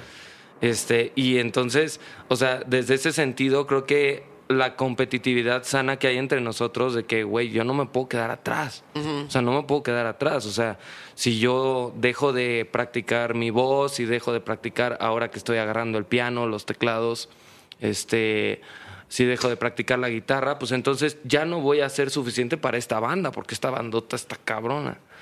Estos tres güeyes Claro. están cabrones. Entonces, en ese sentido, pues todos ensayando, diario cabrón, Sí. este, disciplina, que eso también es algo que tienen las grandes leyendas. O sea, esos. O Do sea, it for the band. Sí, o sea, yo me imagino que Jimmy Page, antes de ponerse sus pantuflas, se aventaba un lick en su Les Paul. O sea, Claro. antes de tocar el piso, ya tenía la guitarra en las manos. Sí. Y ese, Definitivamente. ese, ese documental es otra cosa que debemos de... Digo, hay varios de Led Zeppelin, pero este en específico de It Might Get Loud, en donde ponen a tres generaciones de músicos, ¿no?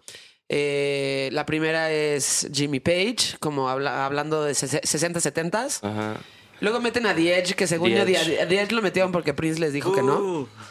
Porque debería haber estado Prince ahí sí. en vez de él. Este, es este, esta otra parte como más distorsionada, muy eléctrica, muchos muchos, mu- no, más bien no muchos instrumentos, pero sí muchos pedales Muchos efectos. y muchos efectos.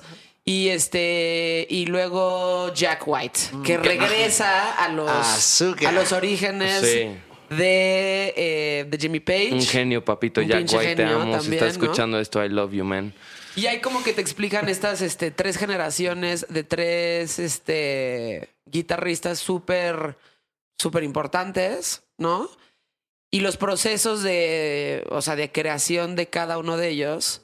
El Michael Loud está cabroncísimo. ¿no? Es un must. Sí, exacto, ¿no?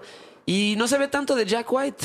Entonces, este, la neta, es un güey sin redes sociales.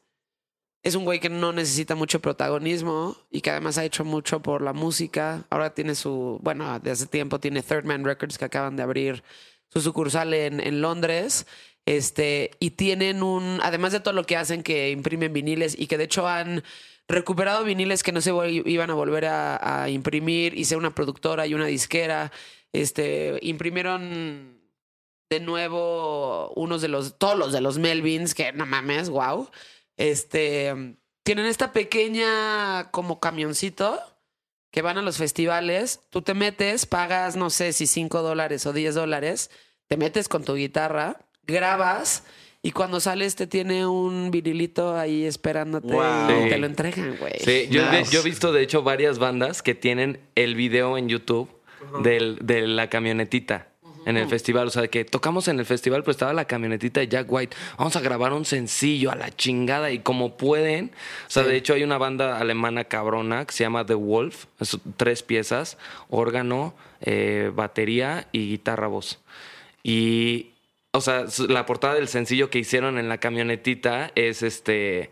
eh, eh, creo que se llama This costed five dollars, but it sounds like a million bucks. no mames, o sea, está cabrón. Increíble. Y sí, suena cabroncísimo. Sí. Y dices, qué chingón que ya, o sea, justo, bueno, personas como él, personas como Pepe, que está aquí en We Rock, o sea, que la neta tengo que hacer mención de él, Pepe, te- Saludos, un saludo, un abrazo, te queremos, cabrón. O sea, realmente son los embajadores del, del, del rock, o sea, Sí. porque son altruistas, cabrón. O sea, es Sí. gente que está buscando y viendo y dicen, ¿de qué forma yo puedo apoyar Y promover esto. y promover esto? A huevo. Sí, Está Pepe cabrón. definitivamente es ese, es ese personaje. Eh, yo lo conozco hace muchos, muchos años. Eh, cuando pasó este proyecto fue como de, güey, por fin, qué chingón. Obviamente todas las carnes al asador y demás. Y se agradece, o sea, sí podrá sonar ahí medio quizás, pero no me importa. Se agradece la gente súper altruista como Pepe que dice, güey, no sé qué tenga que hacer o cuánta lana tenga que meter. Este, pero güey, va porque, justo por eso, porque, porque él cree en un proyecto y ese proyecto se llama rock and roll, ¿no?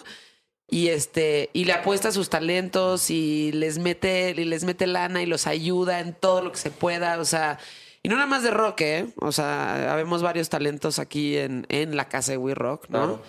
Entre ellos está el Sánchez, que ya estuvo aquí también. Amigo, Este, saludos, mi hermano. Sí, que ahorita trae un, este, ya por fin hizo su, este, mm, ahí estábamos el otro día. Eh, ya, ter- ya como que ensambló su, su gig, ¿no? sí. Y este, y suena muy cabrón y trae un tornamesista y trae un baterista, lo cual es muy raro para un hip hopero. Y se presenta y es como, ¡púmbale! ¿no? Old school. Mm. Exacto, Sí, old school. Definitivamente. Este, y se agradece muchísimo cuando la gente como que le apuesta a, a la música en general. Claro, sí, ¿no? a la música. Entre ellos está, pues sí, o sea, Jack White, que era, pues, era un niño, ¿no? Este, de Detroit, que además sabían que era, mm, ¿cómo se llaman estos güeyes que hacen este, que te vuelven, este, llevas un mueble a, ya sabes, y que lo vuelven a, este, Como como- restauradores. Ah, sí, sí, sí, ¿Como no, ebanista o- No, no, no, no, no. Era este. Ay, güey, si es que se me. ¿Carpintero? No, como Jesús. Casi. No, este, tapicero. Tapicero. De hecho, su primera banda era él y su mejor amigo que trabajaban en una tapicería y se llamaba The Upholsters, porque a eso se dedicaban, güey. Entonces, Wow. este, eh, pues retapizaban sillones, güey, y este, y tienen ahí, si los buscan en, Spotify van a encontrar, son como tres rolas las que tienen ahí, pero pues siempre le encantó. Era el séptimo hijo de una familia, ¿no? Por eso se llama The Seventh Son. Y este, pues, güey, un súper talento que ya que pues logró pasar todo esto y hizo The White Stripes y demás, este, pinche bando tototota también.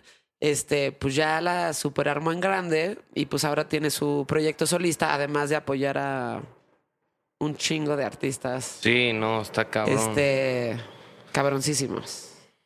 Pues sí. Tú Oh, has estado muy callado, Alex. Como que normalmente en las reuniones Alex es el que más habla, siento. Sí. Se echa comentarios, es como chistoso. Chistecito, Eh, eh, Este chistecito, de repente es muy profundo. Eh, eh, pero siempre tiene algo que decir. Yo creo que se gastó su jugo en los primeros 10 minutos del podcast, ¿no? Es que Sa, sa, subir sa. las escaleras así, dar un brinco a la escena, wow. Exacto. O sea, subir hasta acá en la terraza y demás. Este. Hablemos como tal cual como del género y del rock, güey. Claro. Ok. Este. Si te tuvieras que ir a, o sea, si tuvieras que escoger un solo álbum para irte a algún lugar y sabes que vas a escuchar eso durante mucho tiempo, y ya sé, este tipo de, de preguntas pendejas Pero que me no. gusta. Pero que no, no. pero me gusta porque de repente sí te da como un preámbulo de una persona que. ¿Dónde este, estoy? ¿Qué está pasando? Sí. no? O sea, no es como. Es muy difícil como escoger una banda. Es muy difícil escoger una canción. Es muy difícil escoger un álbum. Pero de repente me gusta porque me da como un este. Un perfil psicológico de una persona muy Claro. específico. No, yo en las fiestas Este- es lo que pregunto. Cuando conozco a alguien es como. Tipo, ¿qué le pregunté una vez a Air, ¿cuál es el álbum? ¿Cuál es su álbum? Y me dijeron el Transformer de Lou Reed. Y es algo que no te esperas de una No. banda como Air, ¿no? Claro. Tengo una buena. Bueno, solo me vino una a la mente Ajá. que. Por suerte, mi, mi amigo Roberto lo tiene en vinil. Eh, yo no le he podido cazar la versión que quiero. Pero si estuviera en una isla varado y un año comiendo cocos y solo tuviera una Outcast. tornamesa con cargador de sol y pudiera escuchar un vinil hasta que me Te rasque, rescaten. Claro. Eh, sería el eh, Kind of Blue de Miles Davis. Definitivamente mm, es ese que, no sé, me explota una granada dentro del Sí, estómago. Eh, he llorado mucho, eh, he gritado, he jadeado como loquito en el piso escuchándolo porque en distintas etapas de mi vida me ha, me ha rasgado el corazón, me lo ha reparado, me lo ha cosido, otra vez me lo ha rasgado. Se ha quemado, se ha mordido, se ha metido a la licuadora, ¿sabes? O sea, se ha bañado en ácido, pero... Oh, yeah. Oh, yeah. El Kind of Ah. Blue es el, es el disco, es el álbum más vendido de jazz a nivel mundial. Mi segundo lugar, y no sé si se valga en esta Sí, pregunta, es el Beaches Brew de Miles Davis. Ese disco me fascina porque eh, justamente como es acid jazz, el Kind of Blue es como que mi dualidad con el Beaches Brew. Ok. Eh, muy correcto, tienes la trompetita, tienes un saquito bien pasado de lanza, te están viendo tus compas, estás tocando Miles Davis, eres Miles Davis. Sí. Pero cuando escuchas Beaches Brew es como que todo lo opuesto, es como un acid jazz súper pasado de rosca, es como eh, desconstruirte, construirte y a la vez es como las tres etapas de la vida. Naces, what the fuck, y la tercera es mueres. O sea, realmente es como que una explosión de emociones, es como Ajá. esto que estaba es diciendo. un journey, le dirían, ¿no? Yo lo diría, ah, bueno, sí, me late el journey, pero eh, lo he descrito en distintas etapas de mi vida como es como montarse en un tigre de bengala desnudo en el ojo de un huracán ¿no? y contarlo. O sea, Ok. básicamente. Sí. Este. El Kind of Blue también está en mi top 5 de la historia, ¿no? Independientemente de que sea el, más, el disco más vendido de, de, de jazz en el. Me vale madres. Eh, ¿Sabes qué? ¿Sabes qué está cabrón? Que nadie ha hecho eso en tanto tiempo. O sea, es un álbum que salió, si no me equivoco, como en el 54, por ahí, a lo mejor me estoy equivocando por un par de años, pero por ahí va. Eh, nadie, nadie ha tocado la trompeta Así. Igual como que- Miles Davis lo Claro. hacía. Y me y nunca me he metido heroína.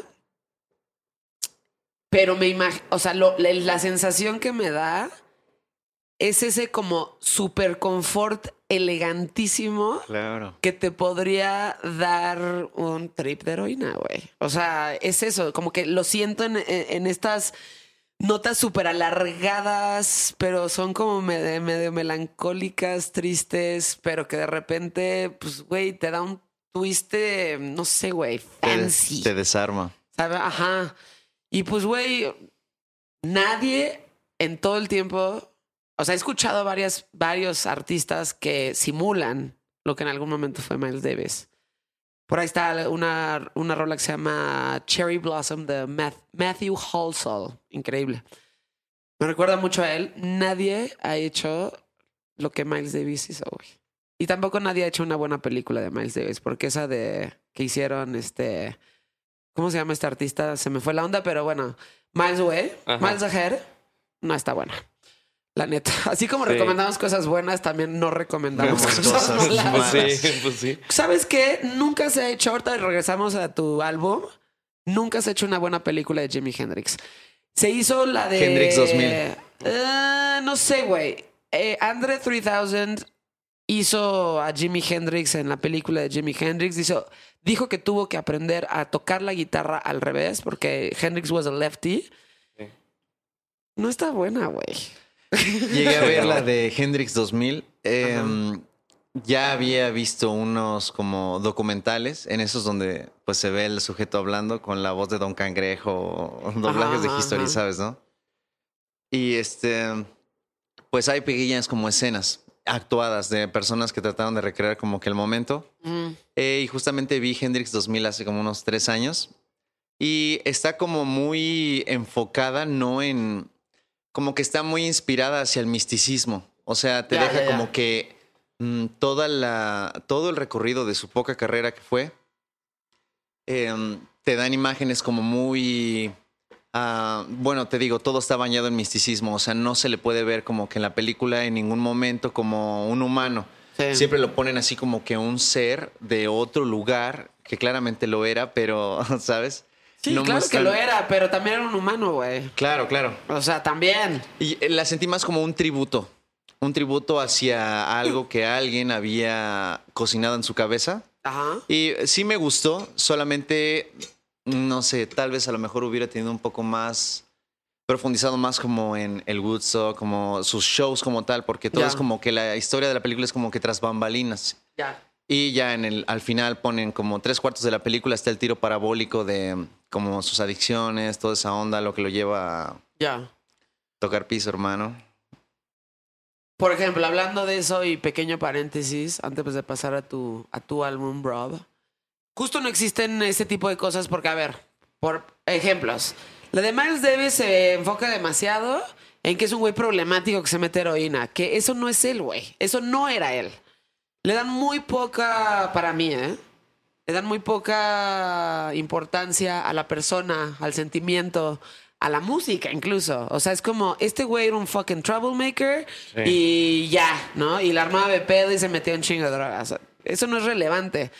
El documental de Amy Winehouse que todo mundo dijo que estaba cabroncísimo, es un documental de su vida y al final la ponen como que se murió por pasarse de lanza con el alcohol y las drogas, que es claro que sí lo hacía. Para mí se murió de un corazón roto y no del exceso de drogas y de- Claro. y, de, y de alcohol. Eh, por ejemplo, cuando sacaron eh, en una película que me gustó mucho y que eventualmente fui viendo y que no, conforme fue pasando el tiempo, ya no me gustó, fue The Doors, de Oliver Stone. Todos los comentarios de los otros tres integrantes de The Doors, o sea, los tres dijeron, ese güey no era nuestro amigo. O sea, la persona que Val Kilmer hace en esta película, no, ese güey no era así. O sea, lo ponen como un drogadicto, como el güey que la armaba de pedo, eh, el rockstar, para acabar pronto. Sí. Lo que, lo que Jen- John Densmore o, Robbie Krieger decía, era, güey, era una persona mucho más profunda. O sea, era una persona que cuando hablabas con él tenía algo que decir. Y era un poeta, güey. Y era una persona que de- independientemente de de haber no seguido las reglas en el Ed Sullivan Show y, y de que todas las desmadres que hizo y que claramente tenía un exceso de drogas, era una persona muy profunda y con mucho tema de conversación. Y eso no está en la película, güey. Entonces, eso, pues digo, supongo que como documentalista o incluso como cineasta ha de ser muy difícil realmente representar a alguien a ese nivel. Claro. Pero por eso no tenemos películas de estos personajes que realmente pues te den una un insight válido a lo que realmente eran estas personas súper complejas. Como que se enfocan en una cosa y no le dan pie a todo lo demás. Entonces, como que siempre se va a quedar corto. Y como sucede en el cine de terror, es mucho mejor lo que te imaginas que lo que realmente estás viendo. Exactamente. Sí, ¿No? Ok. totalmente. Tú, tu álbum. Puta, con todo el tiempo que me dieron y todavía estoy conflictuado. estás bien Este sí, no, este lo va a quitar, Pero luego va a meter solo este, quiero no, hacer siempre un, no. sí, solo quiero hacer un paréntesis eh, de, sobre todo de Jimi Hendrix. Hay una película que se llama Rainbow Bridge. No sé si la, la conoces, Joana, o no sé si la audiencia la conozca, pero eh, es muy es difícil de conseguir en DVD. No está en ninguna plataforma. Este. Mi papá la consiguió, luego la vemos, Joana, con, con mucho gusto la traemos aquí a We Rock y deberíamos ponerla aquí en la, en la pantallota. Este, y ahí sale Jimi Hendrix y justamente, pues sí, habla un poquito como de la filosofía de ese momento y también de él, porque él es coproductor. Y está padrísimo, se llama Rainbow Bridge. O sea, No eso los- sí le hace justicia no, como tal, no está centrado en Jimi Hendrix, pero sí te habla de lo que estaba pasando alrededor de él y sale él en el documental haciendo comentarios con otras personas respecto de filosofías y eh, de pensamiento y eso te da una idea más o menos. Entonces, no los voy a spoilear más. Eh, un día yo creo que tenemos que hacer un especial aquí en We Rock de, de esa y yo con mucho gusto la traigo porque mi papá y yo nos tardamos un buen rato en encontrarla ¿Sí? hasta que la encontramos. Ya. ¿Y Supermensch? ¿No, no, vieron algún Yo momento? no vi Supermansion. Supermensch es la historia de un manager, que de hecho fue manager de Janis Joplin. Este. Y justo es una anécdota. Se llama Shep Gordon. La pueden encontrar a ver si. No sé si sigue en Netflix, pero si, si la encuentran, véanla. Que una vez este, buscando justo a Jimi Hendrix, este, llega a un hotel en Los Ángeles, de uno de esos hoteles clásicos de Estados Unidos en donde hay una alberca en medio y Mm. que todos los cuartos están como alrededor. Es como una especie de motel. Super LA, ¿no? Y hay una pareja cogiendo, güey, en la alberca. Y este. Era Janis Joplin y Jimi Hendrix. O sea, ya sabes. Güey, ¿sabes dónde Casual. está? ¿Sabes dónde está este güey? Voltea. Janis Joplin dice. "Ah", no se me acuerdo qué le dijo, pero dije, ay, eh, a ti es a quien te estoy buscando. Sí, sí, Ya sí, sí. sabes. Y este. Digo, no se las quiero spoilear, pero son como todas estas historias de un manager que vivió Wow. en una época súper prolífera de la música y del rock en Estados Unidos y que representó a muchos de ellos, ¿no? Y todos estos insights súper interesantes y súper importantes de... Pues, Sí, eso. y es que muchas veces justo las historias son las que te dan también un poco la idea, ¿no? Sí. O sea, pero bueno, mi álbum, álbum. Ahora sí, tu álbum. ahora sí, mi álbum, todavía no sé cuál es, pero mira, ¿No? voy a soltar uno, chingue su madre también como Alex. O sea, si yo estuviera un año o dos años en una isla con una tornamesa Con cargador solar. con cargador solar y tengo con que esperar Ramones? eh, con- me encanta esa pesadilla. güey. ah, Solo puedes... Solo puedes... Tienes que... Ya sabes... Tienes otro rollo. sí, no, o sea, O con Adal Ramones. Voy- me- me- sí. Oye, me van a rescatar y voy a llegar al psiquiatra así de monólogo. Ay, no, no, no quiero monólogo, no quiero monólogo. No, por ya favor. cállate, güey, de verdad, ya, porfa. Ok. Pero este, pero yo creo que sería el eh, Deep Purple Made in Japan, creo. Ok. Eh, ese disco yo creo que tiene muchas facetas. O sea, estaba pensando en Zeppelin 4, Porque Stairway to Heaven es mi canción favorita. Ah, ¿sí? ever. Esa sí es tu Ah, canción Es favorita. mi canción favorita y yo sí la puedo escuchar mil veces. Y de hecho, Andrés, cuando la pongo de repente en la peda, es como de no, güey, ¿qué te pasa? Sacrilegio. Porque que, la batería entra ¿por como al qué?". minuto dos, hermano. Pero es como de, güey, a mí sí me gusta oírla, güey. O sea, a mí sí me gusta tener mi setlist y en medio meter así, ¡pum! cabrón. Starway to Heaven. Ok. Se me hace como la obra maestra del rock más cabrona, a mi parecer. Ajá. Y me fascina. Pero la verdad es que estuve pensando, Zeppelin 4, o sea, es un discazo. Es un disco. O sea, eso es- Pero yo creo que sí ahorita Deep Purple, más sobre todo como que los cambios, porque ahí Zeppelin se pone muy folk y, y está chingón, está chingón. Pero eh, sí me gusta un poco más lo sentimental que de repente trae Deep Purple. O sea, como que te acaricia un cachete y te mete una cachetada en el otro. o sea, es como que esos cambios temperamentales que dan el órgano y la voz de Gillian, este, eh, la lira y la bataca, o sea, sí, sería ese. Ok. Deep Purple, entonces. Deep Purple, Made in Japan. ¿Nunca Live. escuchaste um, Spirit? ¿Y Taurus? Ay, sí, claro, claro, sí, no, no es cabrón. es- o sea, a ver, no que se les eche a perder nada, porque no nada se ha echado a perder, ¿no? Sí, ¿no? Pero pues básicamente es una banda que turió con Led Zeppelin antes de que sacaran el 4, que realmente no tiene nombre, pero se le puso el 4 porque sí, porque era lo que seguía. sí. Y pues es la inspiración de Stairway to Heaven. O sea, si la escuchas dices, órale, o sea, claro que...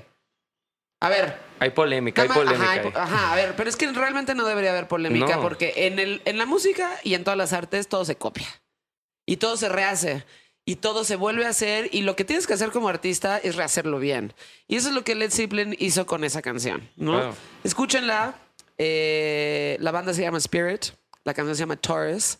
Y básicamente todo el intro es lo que semi se plagió Led Zeppelin para hacer Stairway to Heaven. Es ¿no? la cadencia Wow. en la menor del intro de Stairway to Heaven. Mira, fíjate, eso fue, yo creo que en un, en todos los bufetes de abogados eh, de la- ¿Eh? sobre la música en todo el mundo es como Claro, que, es eso. wow. Aunque creo que hace como dos años o uno eh, ya se había resuelto. Led Zeppelin ganó y unas buenas cachetadas con Pues es billetazos, que, ¿no? güey. Sí, a ver, Led Zeppelin nunca demandó a ninguna banda que le plagiara a ellos cosas justo porque ellos estaban conscientes de que habían plagiado muchas cosas del blues. O sea, ahí está When the Levy Breaks, que no mames, Wow. o sea, es una rola que la escuchas, es súper contundente y es una mejor versión para mí de lo que es When the Levy Breaks. Pero es un plagio. Claro. O sea, ¿sabes? Y- Y así hecho, pasa. Eh, bueno, sabía Led Zeppelin eh, de todos los este, puristas que Ajá. conozco que les gusta, mayores que yo. eh, en teoría es como una banda tributo. Sí. Así Sí, sí, sí. como que la esencia de Led Zeppelin es tomar algo, inyectarlo con esteroides y Exacto. darle unos buenos raquetazos, ¿no? Exacto. Y que también, en, o sea, en los tiempos del género que ellos, que ellos están influenciados, que es el folk y el blues, Sí. eh, no había derecho de autoría. Sí, no. Entonces tú Eso podías existía. agarrar, no existía. Entonces tú soy. podías agarrar la canción de Blind Willie Johnson, Sí. interpretarla a tu forma y sabías que el blues era de toda la comunidad afroamericana y cada com- cada como de cada sexo- sector digamos del Delta Blues del Mississippi Blues del Chicago Blues o sea habían como que como lo que existe en el jazz cómo se llaman esas que son las Como son canciones subgéneros, ¿no? no no no las canciones que son Ah, estándar. Ah, ah, son los estándar. Exacto. Digamos, del jazz, cada jazzista puede interpretar un estándar como él quiera. Claro. Y en el blues en ese momento ex- existía. Yo creo que Led Zeppelin lo hizo con esa intención. Como con la intención Sí, jazzera de, a fue- ver, esta es Sí, una claro. canción del mundo y cada quien la puede cantar como quiere. Y así fue como funcionaba en ese momento. En ese Hoy momento. Te, te demandan, eh, tipo a Pharrell Williams lo demandó la familia de Marvin Gaye cuando sacaron Blurred Lines porque es un plagio de What's Going On. Eh, y creo que ganó la familia de Marvin Gaye. Y le tuvieron. Sí. No, no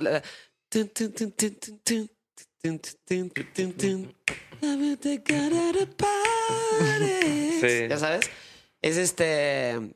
Ese como ritmito así como de, bate- de, de batacas. Sí. Este. tronando es de, es, de, es de Marvin Gaye. Hoy en día pasa eso. Cuando se hacía música en ese entonces no estaban pensando que se estaban plagiando, se estaban inspirando y estaban reinterpretando esas canciones que tanto les gustaban, lo mismo que hizo los Stones, en versiones que a ellos les hacía un poquito más de sentido. Caché. No, yo y a sabía todos, no mames. No, a mí también sí. me hace un chingo de sentido. En ese momento, bueno, me imagino yo, de saber que no eres ni el primero ni el último que está haciendo eso, que está tomando una, una vuelta de blues, ah, está cantando de cierta forma, estás cantando de cierta forma, este, aullas un poquito. Entonces, no sé, como que llevar eso, nadie se queja hasta que uno es exitoso. Wow, wow, wow, wow, hey, hey, hey, alto Sí, ahí, que te, claro. Ya tienes arriba. dinero, ya tienes dinero, entonces ya me Ahí interesa. te va. Entonces sí, exacto. Y digo, si a esas vamos, este, siendo Elvis el rey del rock, ¿no? En realidad, a quien le debe todo eso es a Little Richard y a Chuck Berry. Y Claro. anterior a eso a muchísimos más que son inmencionables. O sea, son demasiados, pero pues a esas vamos, ya sabes. Pero una vez más, crearon una versión blanca para que todos los blancos se sintieran cómodos con un género que para ellos era pues güey, no puedes escuchar eso, o sea, ¿cómo? Eso lo que lo mismo que sucede con el reggaetón ahorita que ahorita ya está un poquito más estandarizado y más aceptado. Eh, en los principios del reggaetón es como, güey, qué naco que escuchas reggaetón. El general, ¿no? Había un. Puta, amo eh, el general. ese, Ese ese es el reggaetón chingón. Ajá, yo tengo ese disco del general. Puta, No mames. Y digo, letras súper misóginas, por supuesto que sí. Ella no genera porque estás tan fea, ya sabes. Sí. Está gorda, y, pero es reggaetón. Claro, dentro de Este- su enfermedad estaba revolucionando. Exacto, totalmente, ¿no? Es una buena analogía eso que dices de que contemporáneamente, sí, con el reggaetón, antes sucedía lo mismo con el rock and roll, ¿no? Sí. Como que, que, o sea, no van a poner discos de swing, no van a poner como, A lo mejor la ¿sabes? gente- bluegrass, sí. van a poner algo así como rock and roll, lo pones y es como Sí. de- Exacto. Y todas las bandas han- hacen, todos los artistas hacen exactamente lo mismo. Ahora, y esto es algo que, que normalmente es un pensamiento recurrente en mi cabeza con todas las bandas, particularmente las bandas de rock que son mexicanas, porque no necesariamente es en español, ese es otro tema, pero que son mexicanas. Eh, lo más difícil de una banda mexicana de rock es, es encontrar tu propia voz independientemente de que son claras tus influencias. Cuando encuentras eso, ya estás del otro lado. Y lo puedes, como lo puedes, este, lo puedes encontrar en ejemplos muy claros, ¿no? Este, ya sabes, si hoy en día Café Tacuba saca otro álbum, independientemente de lo que hagan, tú escuchas Café Tacuba y sabes que es Café Tacuba. Exacto. Tú escu- escuchas Molotov y sabes que es Molotov. Ah. Tú escuchas Zoe y sabes que es Zoe. Claro que sea una Radiohead, pero sabes que es Zoe. Entonces, cuando, cuando logras esa transición entre tú, entre lo que. entre sonar a tus influencias, a sonar a tus influencias, pero con tu propia voz, ya estás del otro lado. Exactamente. Y lo que sucede con muchas bandas mexicanas de rock que quieren salir es que todavía suenan a sus influencias y que todavía no han encontrado eso. Mira, hay una frase muy cabrona que dice: El falso artista copia, el verdadero artista roba. Roba. Y no lo dijo Picasso, lo dije yo. A huevo, sí. Y es, que muy real. Es, es tal cual, o sea, hay covers de bandas ya pros, por ejemplo, que le hacen un pequeño twist ahí a la rola y dices, no mames, me gusta más que el original. Sí. O sea, Ahora, literalmente... pero se eso la- es muy raro. O sea, es raro. Johnny pero, Cash o sea, te apropias, o sea, te apropias, literal, te lo robas y dices, no, a ver, esto le falta esto. Y haces Sí. tu intento. Si la gente dice, no mames, está cabrón, ya chingaste. Sí. O sea, porque esa rola tenía el destino de que tú le aplicaras ese extra tuyo. Exacto. Como tú dices, es súper importante que, que las bandas mexicanas, a todos los que nos están escuchando, que tengan un proyecto, y Magma solo lo hacemos, es o sea, descubrir esa propia voz que tienes. Sí, me gusta el teclado, que suene como Deep Purple, sí, pero no quiero ser el hijito de Deep Purple. Sí. Quiero que, que suene... ¿A mí? A mí, exactamente. Quiero que suene a mí, a Alex, a, a Andrés, a Rojo. Y, pues para eso es- hay que darle, güey. Sí, mucho. pero Sí. mucho. Y sí tienes que aprenderte 200 canciones de tus artistas favoritos para luego deconstruirte y decir, Exacto. ok, de esto que me aprendí, ¿qué herramientas voy a aplicar para lo mío? Exactamente. Ahora, Alex estaba diciendo Hurt, originalmente Nine Inch Nails, que el cover que le hace Johnny Cash es, sí, es mucho mejor. Por ejemplo, pero ahí podemos, ese ya es un, tema, por ejemplo, ¿no? Todo un tema. Para mí, por ejemplo, si pensamos en eso, está Hurt de Johnny Cash, está Sweet Jane de los Cowboy Junkies. Sí. Eh, madres, güey. Eh, Está Oh Well de Fleetwood, Fleetwood Mac. es un buen ejemplo. Pero neta, son como los amigos, güey. Se cuentan con los dedos de una mano y neta no hay más. Hacer un cover de una banda es muy difícil, sobre todo, güey, cada vez cuando se murió Bowie, todo el mundo le hizo pinches. neta, ya, va- párenle, güey, ¿no? It's Y luego bandas bien piteras que dices, güey, neta, ya ahórrate tu tiempo de estudio, güey. O sea, vete a comer unos tacos.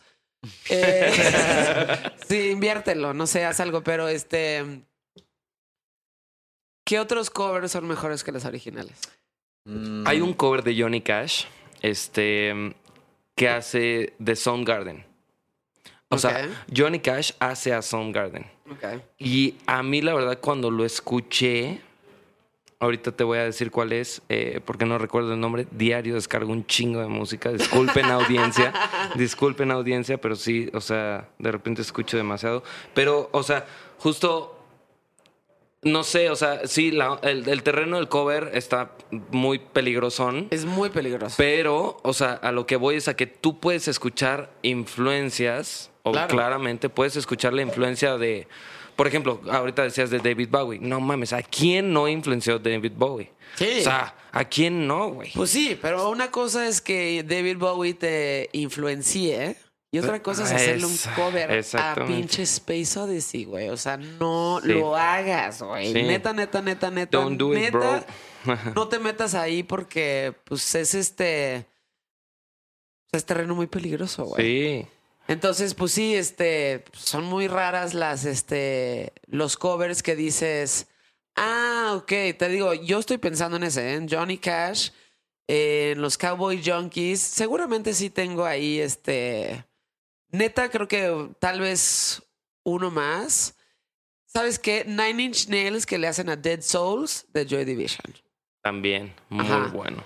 que sale en el soundtrack de El Cuervo, que para mí es como de los mejores soundtracks que han habido de, de la historia, que pues obviamente es de pinche Trent, Trent Reznor que todo lo hace bien. Puta, y aparte ha hecho unos soundtracks de película. O sea, hizo el soundtrack de Soul. Trent Sí. Reznor. Bueno, el score más bien. Ah, el score. Exacto. También he visto su aparición en el soundtrack de... Hizo The Social Network. The Social Está Network. Ese soundtrack está pasado. Sí. Y la canción de la que les hablaba de Johnny Cash ya la encontré. Se llama Rusty, Rusty Cage. Ah, ya. Y de verdad es un giro muy chingón. O sea, porque dices Johnny Cash, por supuesto que no va a cantar como Cornell. Porque no. Pero se lo, o sea, se lo apropia y dice: Yo hago country y puedo cantar esto. Claro. Y ahí te va a mi modo. Sí. Agárrate. Entonces él piensa en country y cuando escuchas esa canción, puta, no, no. Y cover a Chris Cornell es este extremadamente difícil. No, extremadamente difícil. Por- si a mí me preguntas como vocalista, Claro. es una de mis influencias más fuertes. Sí. Más fuertes. O sea, porque el tipo era un fenómeno. O sea, era un fenómeno en todos los sentidos, en su timbre de voz, su capacidad pulmonar, su, su técnica de grid así de Sí. la voz. Puta. O sea, ¿Qué tal ese quien vive que se echan en Hunger Strike? Puta. No, no, no, no, no. Incluso ya después, antes de, justo poco antes de que se muriera, eh, sacó su álbum The Songbook, que estaba tureando él solo con su guitarra acústica. Y claro, ya se escucha desgastado, ya se escucha grande, se escucha Añejo. madura su voz. Pero a pesar de que se la desgastó con unos discazos que nos regaló, eh, pues dices, "Mm, no mames, sigue sonando cabroncísimo. O sea, sigue sonando cabroncísimo a pesar de que se le escucha la voz cantada. Por ejemplo, todos los maestros de canto te dicen, no, no, no, no, no, no cantes así porque te vas a desgastar la voz. ¿Y qué si me la desgasto? o sea, si le puedo dejar, literal, o sea, mi primera maestra de canto era una maestra de ópera que ella había estudiado con mi bisabuela que cantaba ópera. Y entonces ella me decía, no, el rock son puñaladas a tu garganta. O sea, casi casi es un sacrificio de tu voz a costa de... De un sonido. ajá, de un sonido y del reconocimiento de los demás. De una Y emoción. es como de... Genial, ¿no? Pues sí, digo, si, si mientras haces como tu etapa más productiva como Axel Rose, te due- o sea, te, te dura y lo, lo logras hacer, pues vas. Pero ya ves a Axel Rose ahora que parece señora de las lomas sí, y pues ya no le canta igual. No, Pero ahora por es normal, güey. es normal. En algún momento entrevisté a José José y José José no podía hablar, o sea, no, de- fue a tu cantar. No podía hablar, entonces era muy difícil. O sea, estaba en un micrófono así como estás tú ahorita sentado y era muy difícil, este, pues tenías que tener mucha paciencia porque porque estaba tratando de verbalizar todo lo que quería decir y le costaba mucho trabajo. Entonces, qué cabrón que pues sí llegas a un punto donde deja tu cantar, güey. Porque además, Hablar. pinche José José, la mejor voz de México, por mucho, güey, ¿no? Claro. Eh, ya no podía hablar, güey. Qué cabrón. Pero, o sea, justo hablábamos al principio del podcast de lo que te apasiona, ¿no? Y me viene a la mente una, una frase de Charles Bukowski, es un filósofo, y dice, encuentra lo que amas y deja que te aniquile. O sea, y es que también es parte de esa actitud rock and roll. Por supuesto que vas a tomar tu clase de vocalización y vas a intentar hacerlo lo mejor que puedas. Claro. Pero si ya encontraste, o sea, neta, No te muevas de vete ahí. de hocico, no te puedes Sí, vete de equivocar. hocico. Vete de hocico, no te vas a equivocar. Sí, sí, sí. O sea, O sea, ese bien- sentimiento yo lo entiendo muy bien. Sí. Y para mí, o sea, este, este cuerpo ahorita es como, pues, güey, desgástate lo más que puedas y pues ya luego hacemos cuentas. y Luego vemos cómo qué le hacemos. Luego vemos ojalá que para entonces este, legalicen la eutanasia y nada más me vaya así como, vámonos, ya sabes. Marihuana y se la Adiós. legal iguana. Marihuana y se la legal Y, iguana. y- y- y si no la legalizan, estamos en México y lo voy a conseguir. Pero este, es eso, güey. O sea, perdemos demasiado tiempo, güey, pensando en. Puto, esto me va a caer bien, me va a... ca-". a ver, tampoco se pasen de lance y no estamos como recomendando para nada que tengan un estilo de vida no sano, pero cada quien sabe sus alcances y sus limitaciones. Claro. Si los conoces bien, haz todo lo que se te dé la gana, cabrón. O sea, y déjate ir y aprovechalo y vive y des- desmadra y déjate ir y no regrets, ya sabes, y ya rómpete la madre, güey, pero hazlo porque eh, eh, ¿Por sí qué está no? medio cursi, pero pues, güey, conozco también a muchísima gente que se cuidó toda la vida. Igual se murieron de cualquier otra cosa y no se divirtieron, güey. Entonces Sí. es como de, güey, pásatela cabrón, diviértete, aprovechalo, dilo, rómpete la madre, haz todo lo que sientas que tengas que hacer dentro de lo que tú consideras que son como tus limitaciones y tus alcances, porque tampoco estamos promoviendo que seas una persona irresponsable, claro que no. Pero conócete y rómpete la madre. Claro. O sea, y que y de alguna forma. eh, qué hueva llegar a tu lecho de muerte muy limpiecito, güey. O sea, yo, honestamente, si me preguntas a mí. Yo quiero llegar tarde derrapando y con unos raspones, güey. O sea, Sí. o sea, yo quiero llegar a mi lecho de muerte así, diciendo, pues, o sea, no tomándome la vida tan en serio. Es muy que corta. no, de o sea, todas no te la maneras, tienes que tomar me voy a morir, cabrón. O Saber sea, que nadie te va a contar nada, ¿no? Sí, Que tú solito te lo fajaste todo. Exactamente. Entonces, desde, desde ese punto está, está muy chingón que, que el rock, el género, comparte esa visión, esa filosofía de decir, chingue su madre. Exacto. Chingue su madre, ahí te va. Y si no te gusta, fuck off. ¿No? Y, Me pues, o sea, en ese sentido, justo, pues Magma Soul intenta... eh, claro, acoplar y tomar todas las herramientas eh, necesarias. Por ejemplo, el nuevo material. Hay tres canciones en español que ya las escuchó la gente en dos presentaciones que tuvimos y la respuesta ha sido increíble. O sea, porque la gente que ya nos escuchaba decía como, ¿Magma Soul en español? Nah. Bueno, es que lo- es lo mismo it, cuando ¿no? te dicen, ¿por qué en inglés? Sí, es lo mismo, es exactamente lo mismo. O sea, la música es un lenguaje ya en en sí, Exacto. o sea, ya vale madres qué idioma le pones.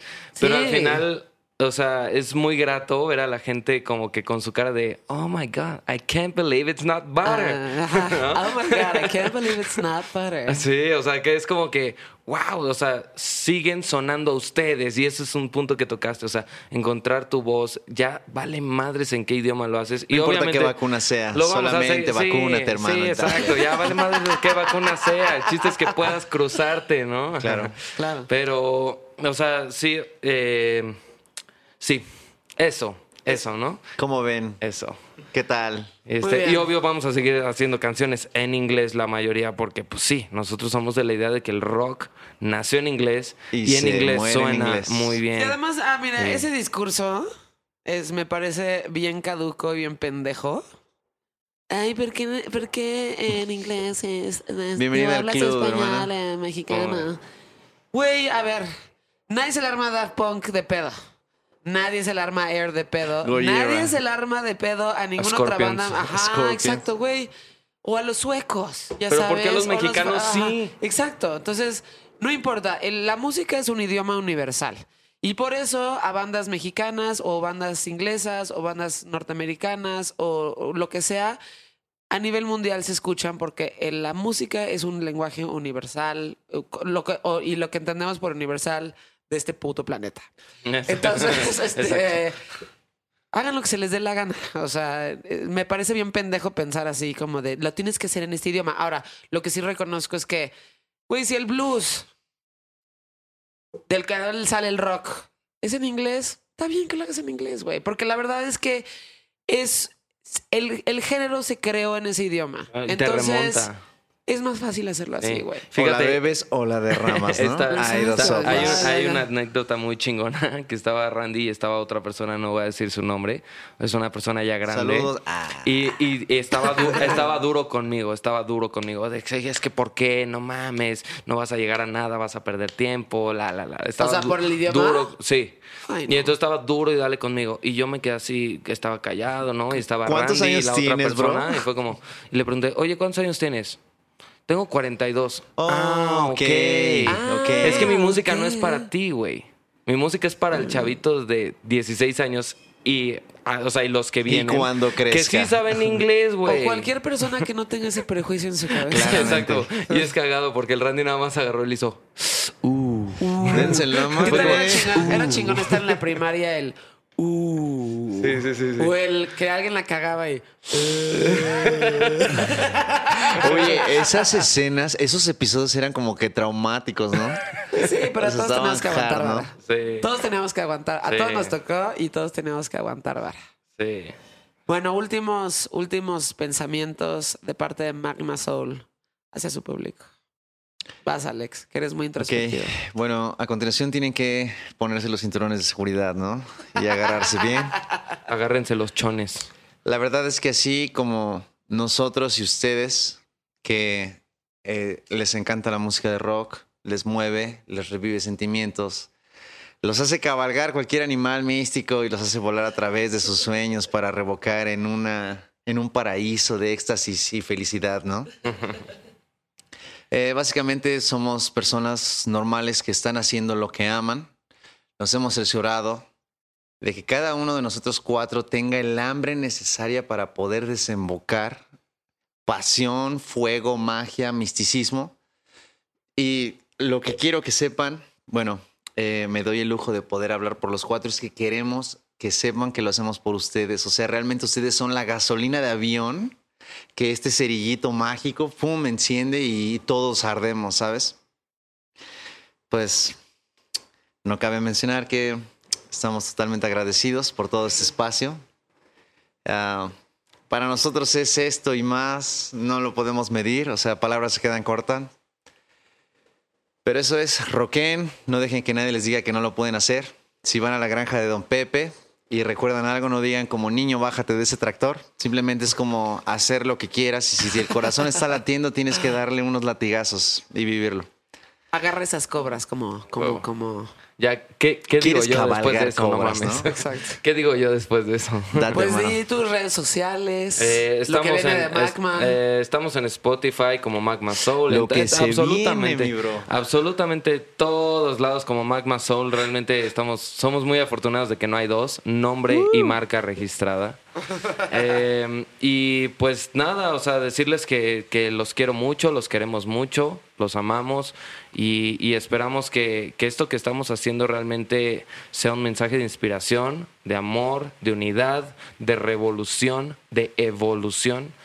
Y, y pues nada, o sea, la verdad es que lo vamos a seguir haciendo.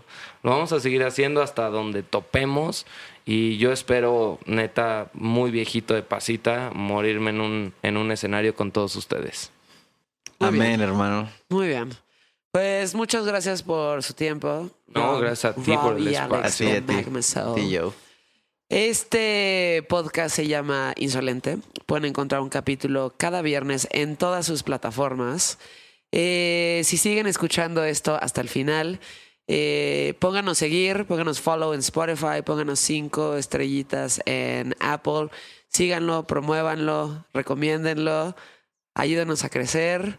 Eh, lo vamos a seguir haciendo, los queremos mucho. Fue una producción de We Rock y de One Amor. Y échense todos los capítulos que hay antes, no mamen. No se lo pueden perder. Esto es una producción de We Rock y One Amor.